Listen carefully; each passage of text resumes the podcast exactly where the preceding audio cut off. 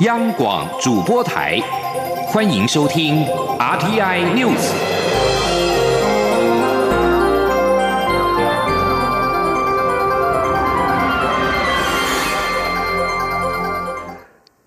各位好，欢迎收听这节央广主播台提供给您的 RTI News，我是陈子华。中央研究院在今天晚上和比利时、日本、中国、美国、智利等五国一同召开记者会。公开了人类史上首张利用事件世界望远镜直接观测到的黑洞的影像，不但是天文学界的重要里程碑，也是人类非凡的成就。记者杨文军的报道。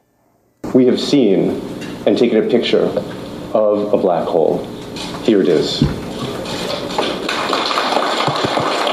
这就是我们的内手是看到的黑洞的影像。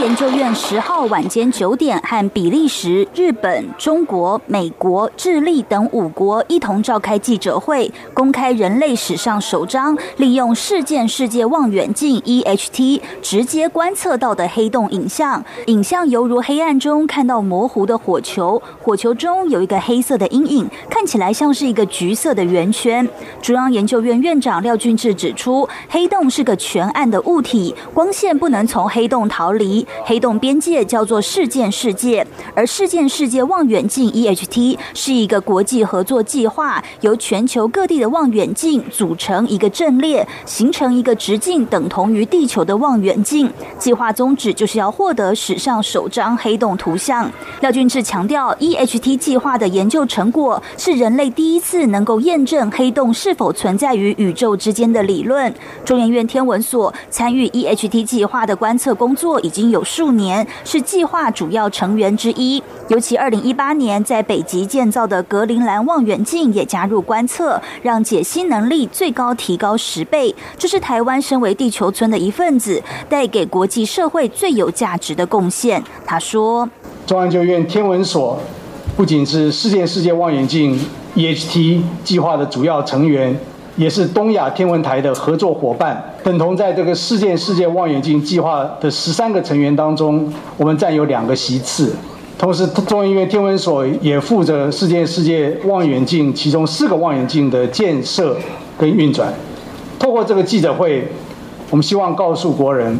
台湾已经在本世纪重要的科学发现之一。占有一席之地。中研院天文所副研究员浅田圭一指出，现有仪器无法拍摄黑洞本身，因为黑洞是全暗的物体。但借由拍摄黑洞阴影，可以间接证实黑洞的存在。因为黑洞会形成很大的重力波，当光线受到极强的重力偏转时，会形成阴影或剪影，而将此暗影形成图像，就是事件世界望远镜的目的。所以，事件世界望远镜是拍摄。黑洞的阴影。中央广播电台记者杨文君台北采访报道。蔡英文总统在今天晚上出席了台北市美国商会谢年饭，并且在这致辞时强调，有人说接受威权政府的经济奖励能促进经济，但这并非我们想要的未来。我们想要的是依照我们的主张、价值以及利益来壮大台湾，不要施舍卖出商品，但不用牺牲民主跟生活方式。记者谢佳欣的报道。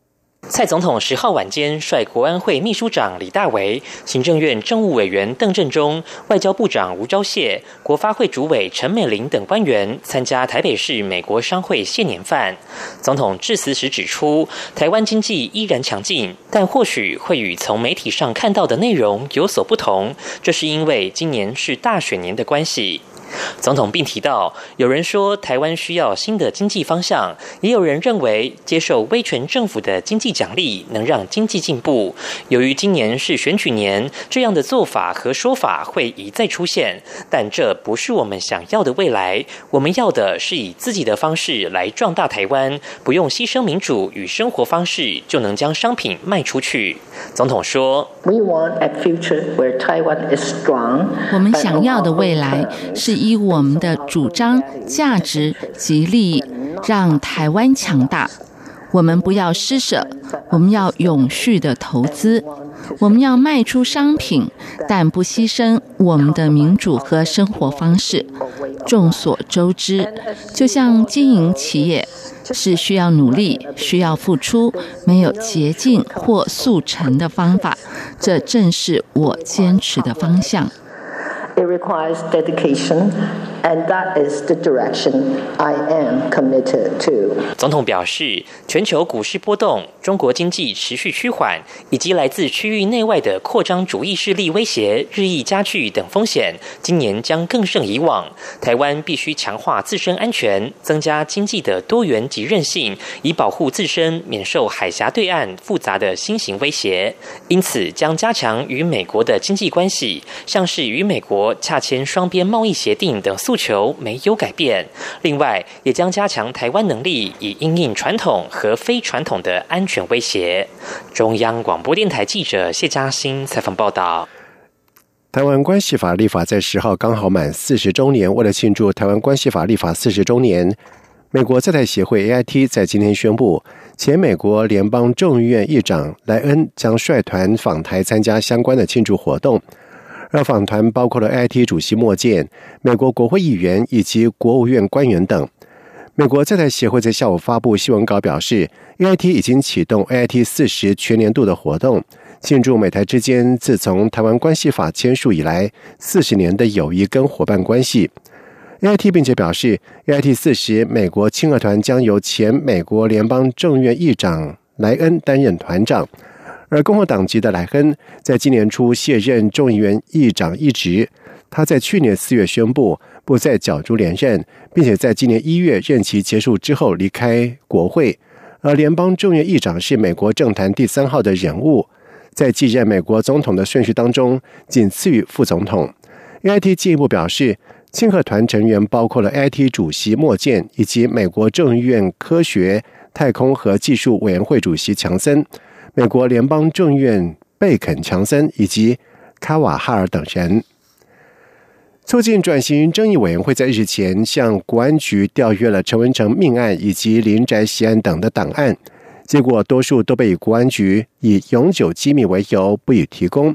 而促转会在今天表示，未来将和国安局持续的协调，期盼能够提供相关的资料。而至于无法应用的其他的机关档案，则有赖于政治档案条例立法解决。记者王维婷的报道。促转会依照促转条例第十四条规定，为调查相关事项，可要求相关机关提供档案资料。促转委员叶红林日前在立法院表示，促转会去年向国安局调阅陈文成命案、林宅血案、美丽岛事件与台大哲学系事件等二十一件档案，只拿到一件公务机密。其他都被国安局以永久机密为由不予提供。叶红林十号受访时表示，国安局档案虽被列为政治档案征集范围，但是因为被列为永久保密，所以无法移转至档案局，自然也无法对外公开。而其他机关有档案被列为一般公务机密，虽然档案实体被移转至档案局，可是同样无法对外公开应用，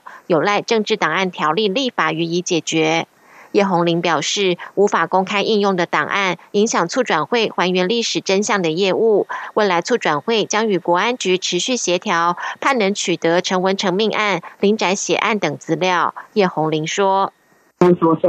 个还原历史真相从从事调查这过程中，呃，那个档案当然是很关键。所以，如果国安局目前就是不予提供的话，会对整个真相的揭露造成影响。”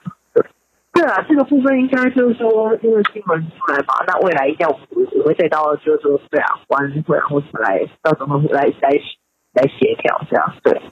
依照国家机密保护法的规定，核定机密等级机关的上级机关有核定权责人员，得依职权或申请，就实际状况适时注销、解除机密或变更等级。国安局的上级机关为总统府，促转会是否会请求蔡英文总统解密国安局关于陈林两岸的档案资料？对此，叶红林表示，该案件的家属或基金会近日可能会提出类似的请求，这部分就由民间向府方提出。另外，促转会正在建制台湾转型正义资料库，二月中旬展开资料编码工作，三月已经完成系统建制招标。叶红林指出，目前正在进行需求访谈，也会邀集专家学者参与建制工作。他表示。现阶段以回复政治案件审判过程的档案为主，整合人博馆或档案局已经公开的档案加以运用。未来若政治侦防类的档案可以解密使用，也不排除纳入资料库中。中央广播电台记者王威婷采访报道。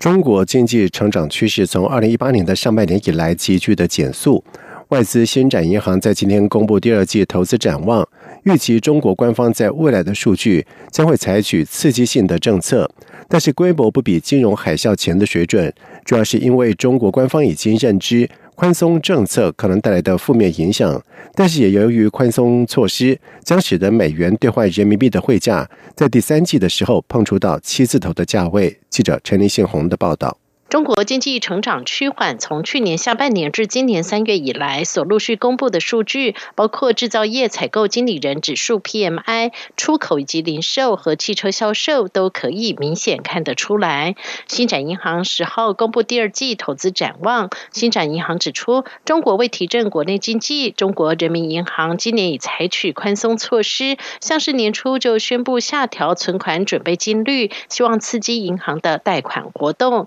至于刺激性的政策在未来数季仍会持续，也因为如此，将使得美元对人民币汇价在第三季时会碰触到七字头价位。新展银行财富管理产品部副总裁陈玉佳说。主要的因素在于说，呃，我们认为在中国官方在货币政策应该会持续采取比较宽松的一个状况，那也预期说它的一个存款准备金率有可能会再有下调的一个状况。在这样的情境下，过去都会发生说人民币趋于贬值的一个状况，所以碰到七是我们的预期有可能会机会有机会碰到，那时间点可能在第二、第三季左右的一个时间。不过，全球景气趋缓也不单只有中国。美国联准会在三月会议后的声明中也指出，对于经济前景谨慎，已从鹰派转为鸽派。新展银行预估，一直到明年，美国联准会都不会升息。至于是否有降息空间，新展认为，美国经济今年确实呈现趋缓，明年会比今年还要差，但不是呈现衰退，因此不会有降息措施。中央广播电台记者陈林信宏报道。在外电消息方面，根据目击人士表示，苏丹首都克土木的军事总部外，在今天连续第五天有成千上万的示威民众集结，要求执政长达三十年的总统巴希尔下台。目击人士表示，示威群众继续在官邸及陆军总部建筑群外漏夜的示威，高唱革命歌曲，并且跳舞。示威发起人表示，自从六号在军事总部外扎营以来，示威民众不为国家情报安全局干员发射的好几波的催泪瓦斯，几天来持续进行反政府示威。不过，示威人士也表示，在九号的晚上，示威民众首度没有遭到任何来自于安全干员的威胁。示威人士表示，似乎警察也站到了民众这一边，因为在九号晚上，示威民众来到了军事总部大楼的时候。虽然看到有许多警察，却没有遭到制止，而警方也在九号下令警员避免介入驱散示威民众的举措。苏丹从去年十二月开始，便因为面包价格大涨爆发了抗议，而此后事态演变成为反对巴希尔三十年铁腕统治的全国示威。在六号以来的这波抗议，是从去年十二月起规模最大的集会。官员表示，截止到目前，最少有三十八名民众死于示威相关的暴力。土耳其外长卡夫索格鲁在今天表示，如果无法买到美国的爱国者飞弹防御系统，土耳其可能扩大向俄罗斯采购防空系统的计划。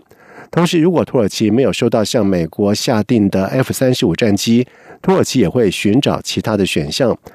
卡夫索格鲁也表示，有关土耳其提议要和美国组成联合工作小组，共同调查安卡拉计划采购俄罗斯 S 四百飞弹防空系统一事，土耳其至今没有接获来自于美国的正面回应。由于土耳其总统埃尔段拒绝放弃采购 S 四百的计划，美国已经表示这将危及 F 三十五飞机的安全。以上这节整点新闻由陈子华编辑播报。